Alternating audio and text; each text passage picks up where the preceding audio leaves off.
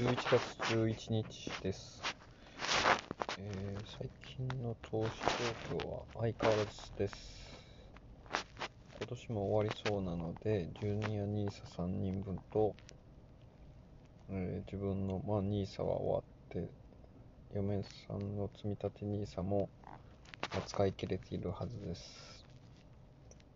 来年、まあ、またから NISA の枠を消化するために、まあ、ジュニア NISA とかはまあ月5万円かける12ヶ月で60万で、まあ残りの20万は何か、まあ、暴落した時に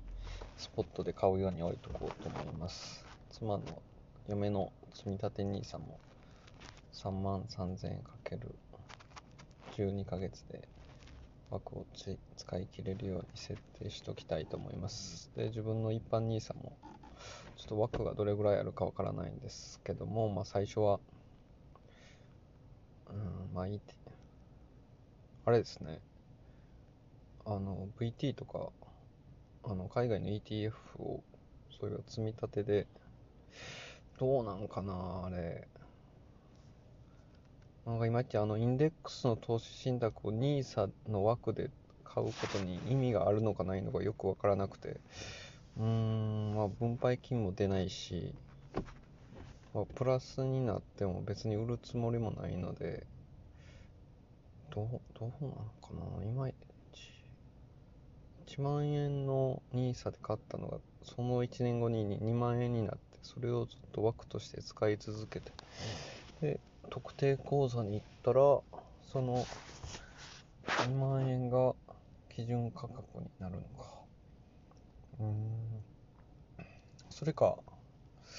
まあでも国内の ETF も、あまり流動性高くなくて資産規模も大きくないので、って考えると前は VT とかを買ってたんですけど、まあ VT とかも NISA だとどちらかの海外か国内の税金が免除される、されてるんですけども、確定申告の時に特定預かりのやつとかも自分で申告したらどちらかの税金は返ってくるのでうん。なんかいまいち NISA 一般 NISA をどう扱えばいいかよく分かってないんですけどもどうなんかな。もうその枠を80万あったらもういきなり80万突っ込んだ方がいいのか積み立てで行った方がいいのかって、まあ、結局一緒なんかな。まあでもだいぶもう自分の株式投資割合が5割を超えて60%近くなってきたのであんまり最初に枠を使い切ろうとするとこの投資割合も上がってしまうので。うんなんか今の株式市場も上がりすぎてるのかそれが上がり途上なのかもよくわからないのでぼちぼち見ながら行きたいと思いますけど。うーんやっぱりまあ、個別株とインデックスの銘柄を見てると、まあ、トータルで見たら個別株プラスですけど、マイナスの銘柄も数えるようにやって、やっぱりインデックスの投資信託が、の方が長期で見ると成績としてはいいのだろうなと感じてますし、まあ実際ほとんどインデックス投資信託しか買ってないんですけども、なかなか難しいなと。以上です。えー、お疲れ様です。今日は11月24日水曜日です。祝日明け。なんか、個別株ちょこちょこ持ってたのをどんどん断捨離していこうとして、なかなか悩みどころがあるまあ、損切りは当然自分の信念上できてなできないんですが、少しプラスになってる。うん。まあ、この前は楽天処分してましたけど、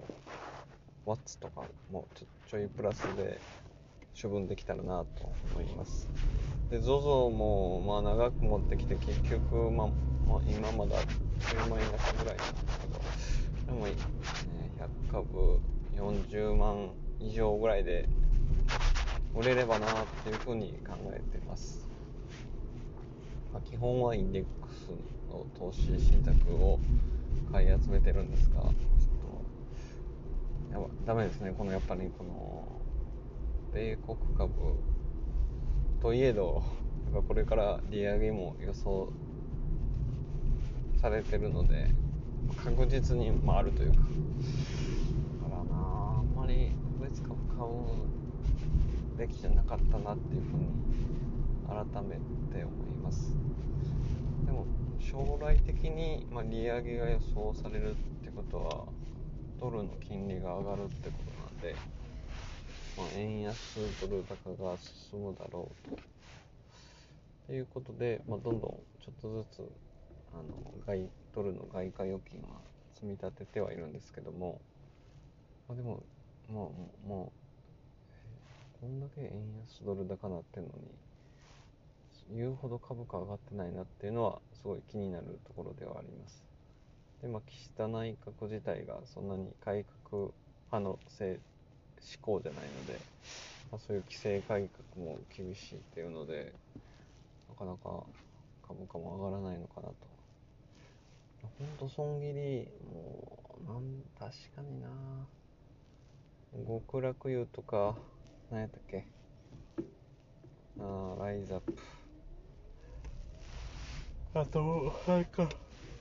リブセンスも下がってるんですけどね。こういうまあほまあ、合理的に考えるともうねあのいう損切りしてインデックス投資に振り分けるのがいいんでしょうちょっといかんせん自分のメンタル的に損切りしたくないっていうのが働いてるので、まあ、とりあえずホールドしておきます。もうライズアップとか全然もうやっぱり本業に集中しないとああいう痩せるとかゴルフとかでも英会話そういう系はなんか良さそうなんですけど全然関係のないところに突っ込む事業に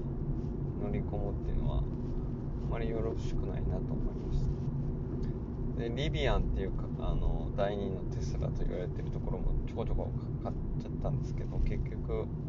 初値の110ドルぐらいまでに戻ってきてしまいましてえなかなか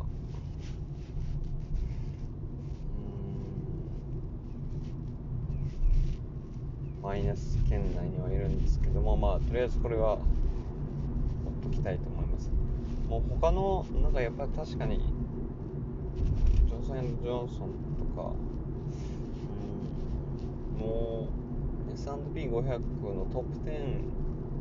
とかに入ってこないような構成銘柄の株価はちょっとずつ処分していこうかなと思います。逆になんかアップルがアップルカーとかが発売になって普及したりしたら本当にもうなんかもアップルがこうテスラのライバル会社というか、まあ、アップルはスマホの会社なのに車も作って。逆にテスラは自動車の会社でありながらもしかしたら半導体も自分のとこで作ってるしテスラフォンみたいなのねこれからもしかしたら作ってしまうんじゃないかっていう恐ろしさがあります。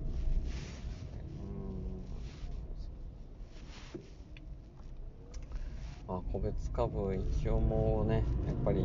まあ、株主優待目当てに持ってる銘柄もあってそれは、まあ、ちょっと楽しみの一つで持ってみてまあちょっと売ろうか悩んでるのが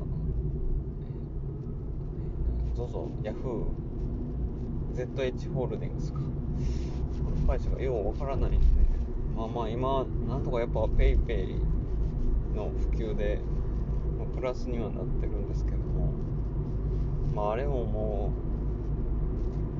う自分の方針からするとやっぱりこう手放すべき銘柄なのかなと。まあこれから日本でどれだけ PayPay が浸透しようとそれがアジアとか世界に広がるとは到底思えないのでやっぱりね本当にこの10年20年後今このガソリン車がほとんど走ってる世の中にどれだけテスラ車リビアンあるいはアップルカーがこう増えてくるのかなっていうふうに思います。でまあトヨタも100株だけは持ってるんですけどもなんかすごいこう多分ジレンマに陥ってるなと思ってその電気自動車に開発に乗りたいけどでももう今あるガソリン車を支える部品会社多くの取引先のことを考えると電気自動車にリソースを注ぐことになると今ある部品会社の発注とか減らすことになるのでそういうジレンマを抱えちゃってるなと思います。もうそれで言うと本当に買わなくて正解だったのがあのクックパッドでもう僕がほんまに覚えてるのが100株10万円ぐらいであどうしようかな買おうかなと思ってたんですけど結局買わなかったんですけども今も最近株価見たらびっくりして100株で2万とか3万とかでもめちゃくちゃ下がっててやっぱりそれもまあ買ってたらすごい大きな教訓にはなってたまあ買わずとも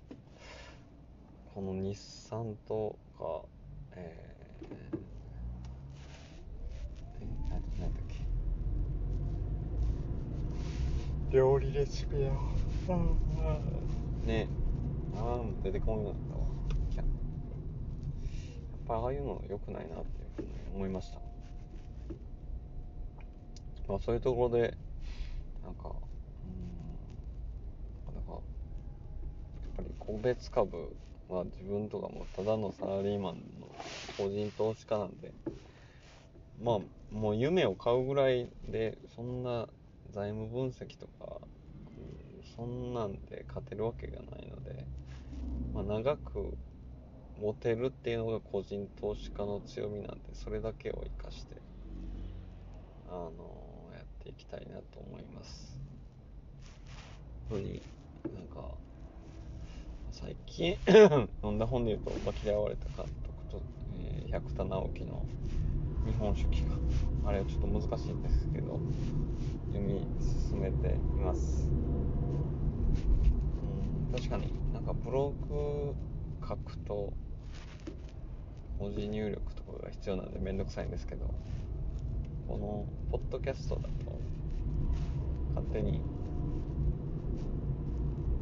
溜まっていくのでまあ聞き返すこともないんですけど別にもうね消えてもいいしこんな幻ラジオじゃないけど幻のねポッドキャストそれ考えるとやっぱあの東野幸治さんとかすげえなってね。一人で YouTube まあ音声だけので初めてそれが結果的にラジオ番組につながっていくっていう。あれが別にプロの芸人だからっていうわけじゃなくてもうそういうポテンシャルをった人なんだなっていうふうに思いました。めちゃくちゃ勉強になりました。じゃあ失礼します。お疲れ様でした。えー、今日は11月26日金曜日です。お疲れ様でした。うん今日はなんか日経平均がすごいあの下落してたのでえー、日経平均のインデックスの投資信託を5万円購入しました。で個別株の処分としてはまあ一応あのー、3つぐらいの銘柄は売りには出してるんですが逆転までは至ってません。でまあこれから今すごい円安ドル高が進んでる割には普通円安が進むと日経平均こう上がりやすい地合いにはなると思うんですけどあんまり上がってないです。でアメリカは FRB の議長がそのまま再任されて、まあ、利上げをするのは確実ですけど、まあ、時期は市場とコミュニケーションを取りながらっていうのところでまあおいおい上がるとでドルの利ドルが利上げすると、まあ、ドルにお金が集まってで株式市場に流れてるお金もまあ、債券というかドル、ドルに向かうので、株価は下がりやすいと。そういうところですので、まあ、まあ、個別株のトータルで見ると、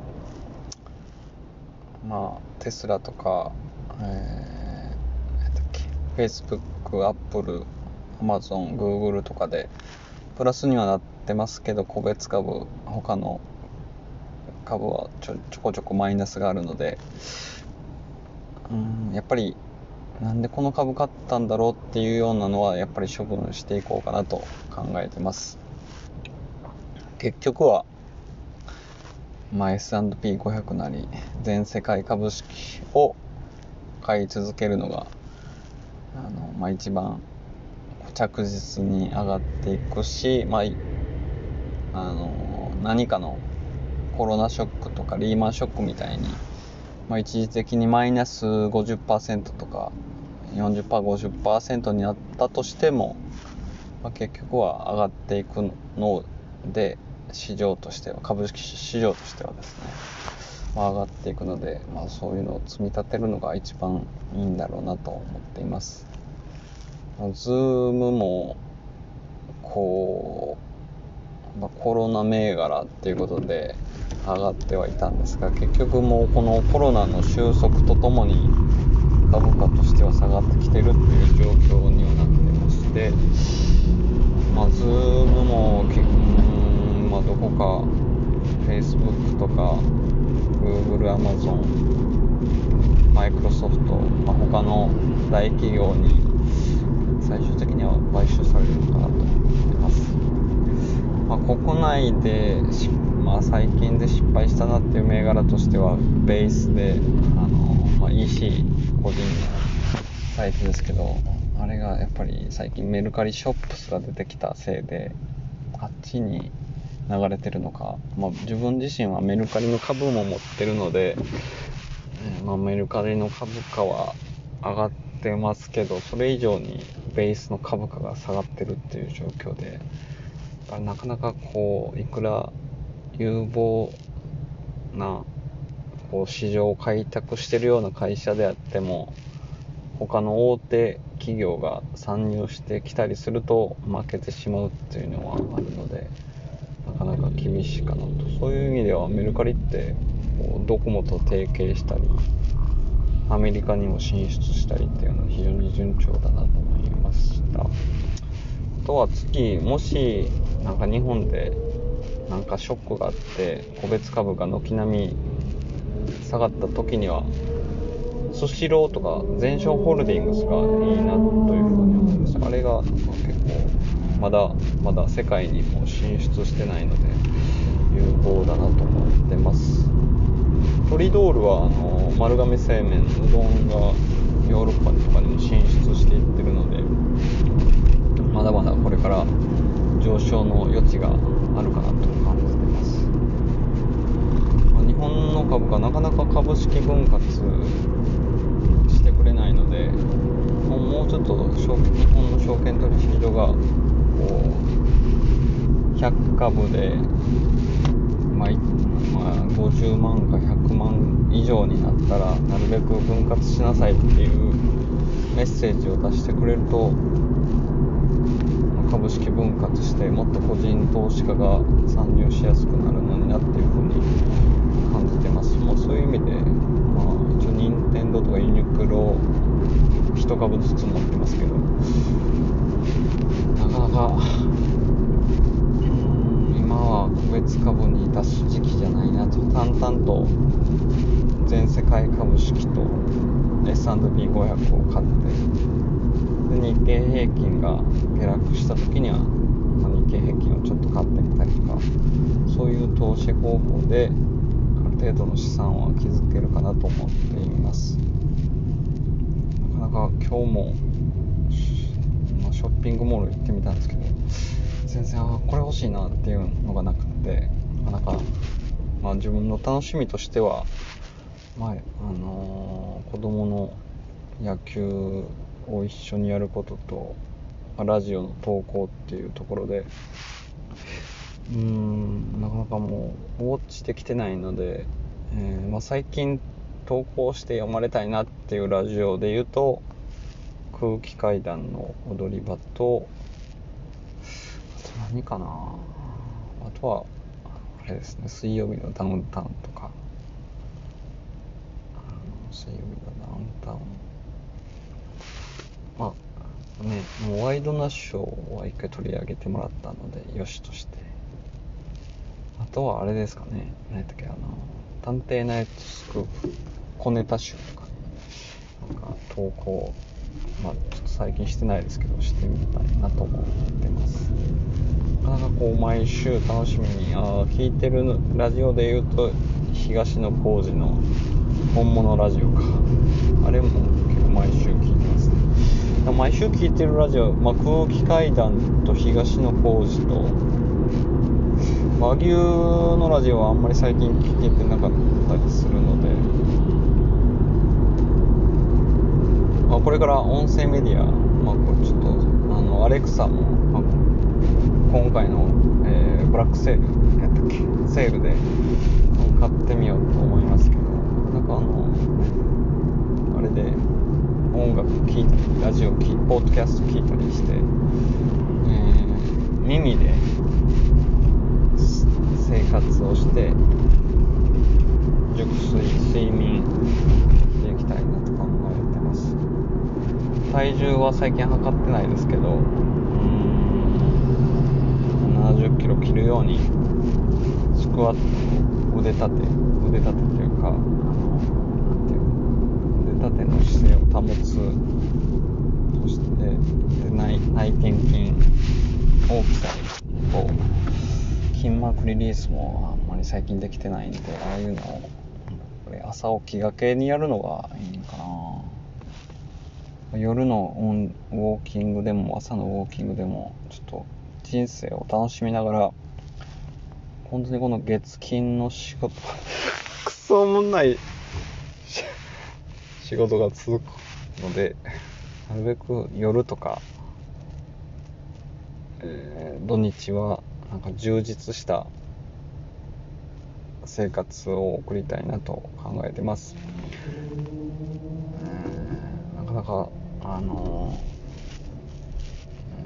ー、貧困撲滅じゃないですけどもうね。税金を取られまあ、もっと日本がこ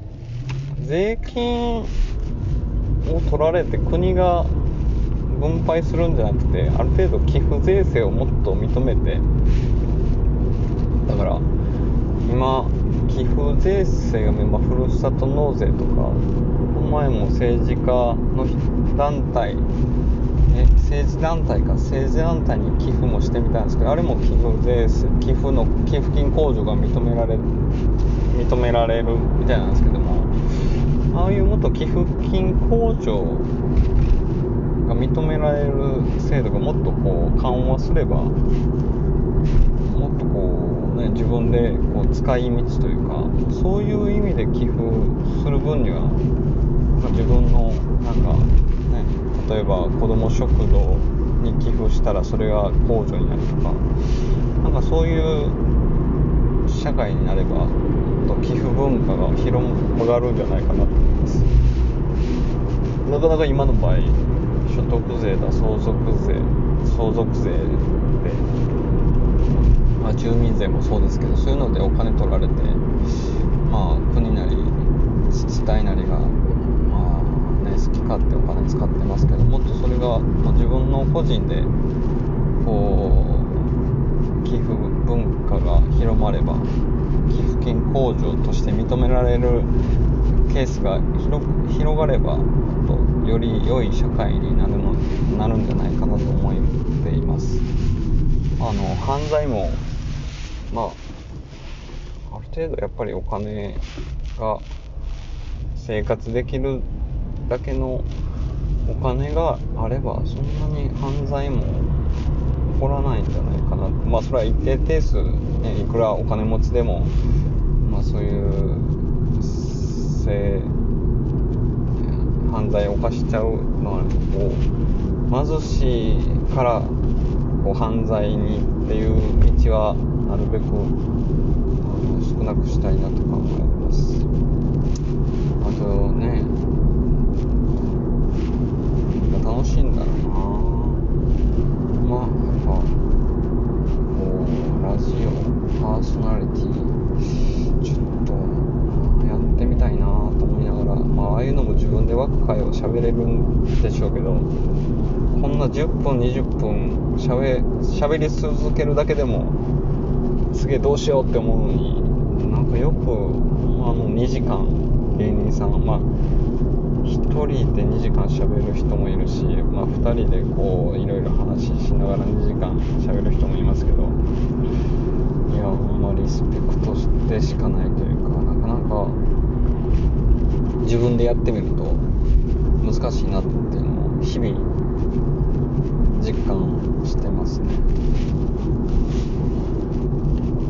最近こうお金がないから面白い番組が作れないのか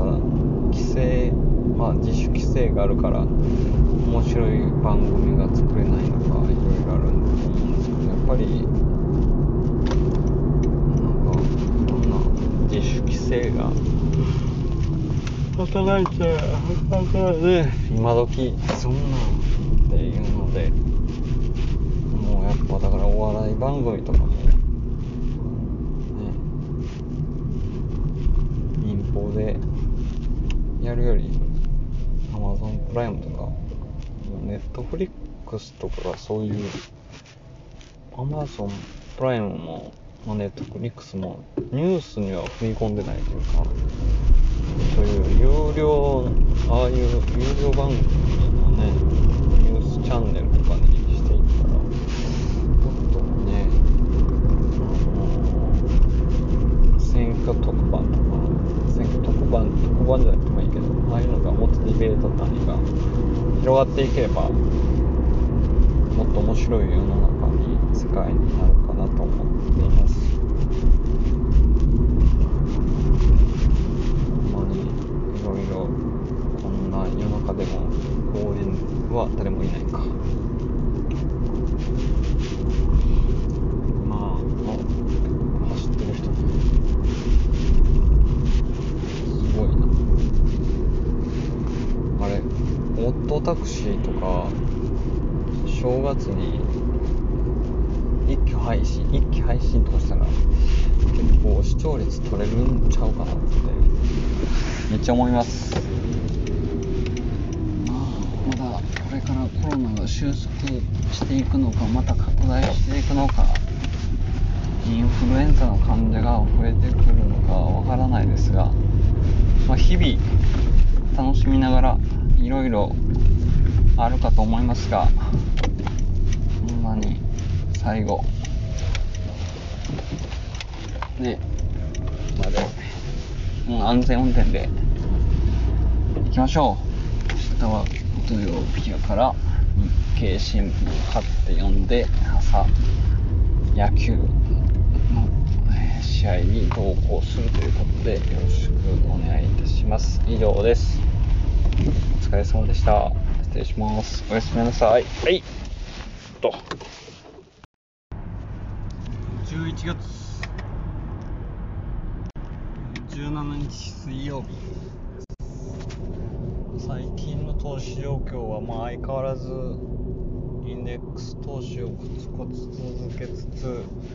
えー、個別株ではあのリビアンという EV 電気自動車メーカーの株を3株ほど買いました。これを知ったのがまあツイッターの、まあ、フォローしててる人で、えーまあ、毎日、まあ、世界情勢、まあ、特にアメリカの経済状況経済情勢とかまとめてくれる人の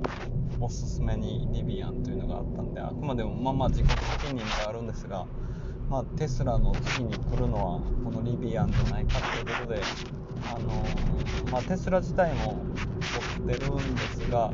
まあ、それはまあまあそれはそれで置いといつつリビアンが最近上場して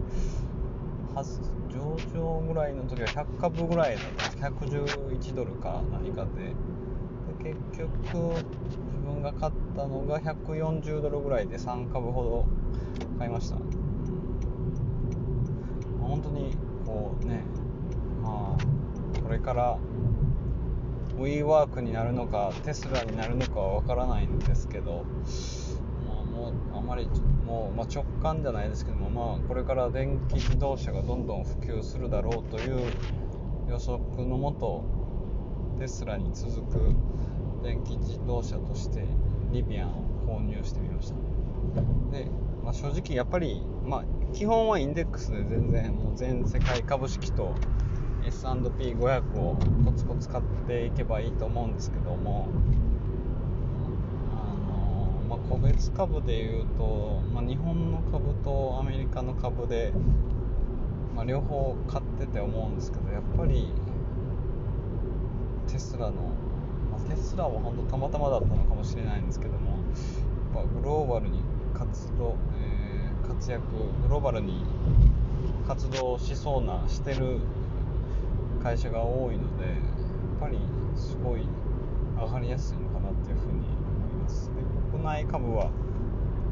うん、まあ、海外にこれから進出していくような会社であれば全然株価の上昇は期待できるんですが、まあ、やっぱマーケットとして世界の中でもう10%も株式市場のシェアがない VT とか見ててもそうなんですけども、まあ、っていうのを見てるとちょっともういいのかなと思ってます。で VT の構成銘柄の上位とかもちょっとずつ買っていけばもうそれなりのなるのかなと思うんですけどもまあ基本 S&P500 と全世界株式投資信託を買うなり VT 買うなり VOO 買うなりを基本行動にしてで、まあ、たまに、まあ、そういうリビアンとか新しい会社の株を買ってみるのが、まあ、一番精神状態的にもいいのかなと感じています、まあ、全然こう日本の企業でなんかこれから世界にって出て活躍していきそうな会社っていうのが全然浮かばないので。うん。まあ。未上場株でいうと DMM とか株式上場。ああそうああいう株式上場したら社長が顔隠されへんからってしまうのが嫌なのか。そうですね。まあ DMM が今利用しているサービスで株式としても DAZN もはい。まあ親父のアカウントで一緒に見てるんですけど、まあ、やっぱりサッカー見れたり野球も見れたりでねいくらでもどの球団の、まさプレミアリーグしかり他のスポーツサッカー野球まあたくさん見れるのでまあ、 DAZN もイギリスの会社で未上場だったんですけどまああいう会社とかも上場したらすごい注目されそうだなとは感じました。あとはそうですね、まあ、ある程度今バブルかどうかもよくわかんないんですけどもやっぱりその市場にとどまっておかないとその成長の期待成長した分の果実というのは得られないので、まあ、基本バイアンドホールドで行ってますが、まあ、たまにまあもう売っちゃっていいかなっていうのは売ってしまったりもしています。なかなかあのー、日本全体でも給料上がりませんけど自分の会社も業績的には全然良くなる気配もなく賞与も毎年のように減ってるのでなかなか給料上がらないのでまあその分まあそれなりの収入で余剰資金があればもうどんどんどんどん S&P500 と全世界株式を積み立てでスポットででもいいので購入していけば、まあ、金額的に資産として、えー、勝手に増えていくんだろうなと感じています。まああとはあれですねスマホのアプリで入っててかっていうのはサイバーエージェント。ア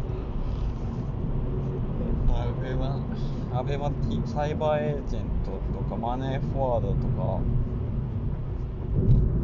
は持ってないですね。ヤフー、まあ、ロイヤルホールディングスとか、まあ、やっぱり IT に強い会社が、まあ、成長はしていくと思いますし、飲食業でいうとお客さんの数が増えている、丸亀製麺であったり、マクドナルド、マクドナルドも、なんか、まあ、まあ、まあ、これからああいうデリバリーがもっとマクドナルドで普及すればですねまだまだ拡大の余地ありというふうに感じています。でもうセブンイレブンローソンファミリーマートとかもやっぱり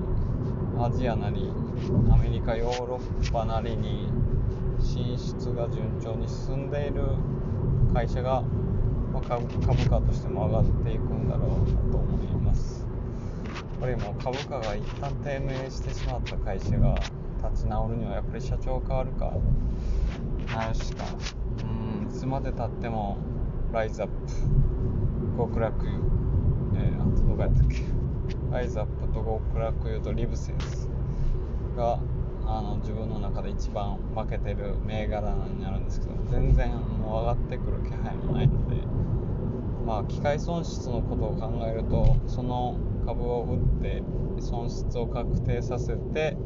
次の株を買うのがまあいいんでしょうなかなか損切りっていうのができない状況です。まあいろいろなかなかこう10分喋るっていうのが非常に難しいので練習のためにまあ、こういう風に喋ってるんですけども。そうですねニュースピックスも今やめてる状況なんですけどもやっぱりやめてるとこう経済情報があんまり入ってこないなっていう風に感じています、まあ、逆にツイッターでいろんな人がツイートしてくれるのを参考にあのしていますが対して知見が含まれるとかはないですね。あで最近買った本で良かったなっていうのがあの落合監督をモデルモデルというか対象取材してる、え鈴木さんやったっけ？嫌われた監督っていうのがすごいこう、まあ、文章も読みやすいですし野球の昔のルポライターの山際淳二さんでしたっけ？ああいう人の感じの小説のようなノンフィクションこう相手の、ね、心理真相どういうふうに取材してああいう物語にしているかっていうのはちょっとまだ全然わからないですけどめちゃくちゃ面白いなっていうふうに感じています。ぱりこう落合さんと立浪さんの関係とかですね。なんか、まあ、落合さんの、まあ、感覚というか見見る目が、まあ、めちゃくちゃ優れてはいるんでしょうけども、まあ、あれがもうちょっとこうデータとして、まあ、立浪が終盤こうレギュラーから降ろされるきっかけがやっぱりこう守備範囲が狭くなっているっていうのを落合さんが見ててで森野に変えてるんですけどもやっぱああいうのが多分データとしてアメリカとかだとあの出てくると思うんでそういうデータをもっと活用してで、まあ、例えば立浪選手であれば、まあ、サード三遊間のゴロの取る守備範囲が狭くなってるとかそういう話で負けるでもあの代打の切り札としてあの活躍されてましたし、まあ、レギュラーとして長く張りながらも最後は一振りにかけたかけているっていうのですごく尊敬できるプロ野球選手だなと思いました、まあ、あとはね開幕投手1軍中日ヤクルトから中日にフリーエージェントで来た川崎健次郎がもうサプライズで先発投手でこう